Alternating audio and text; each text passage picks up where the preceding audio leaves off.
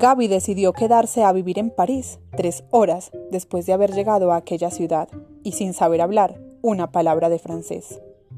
Sentada en una banca de la plaza, había mirado a su alrededor y vio a un anciano echándole migas de pan a gorriones y palomas que no parecían temer la presencia humana. Vio también a un muchacho enfrascado en la lectura de un libro y frente a él a una pareja de enamorados que se besaban en la boca.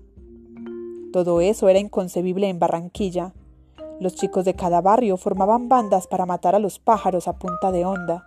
Leer en una plaza habría provocado la hilaridad de los transeúntes y besarse en público, la pérdida de la reputación.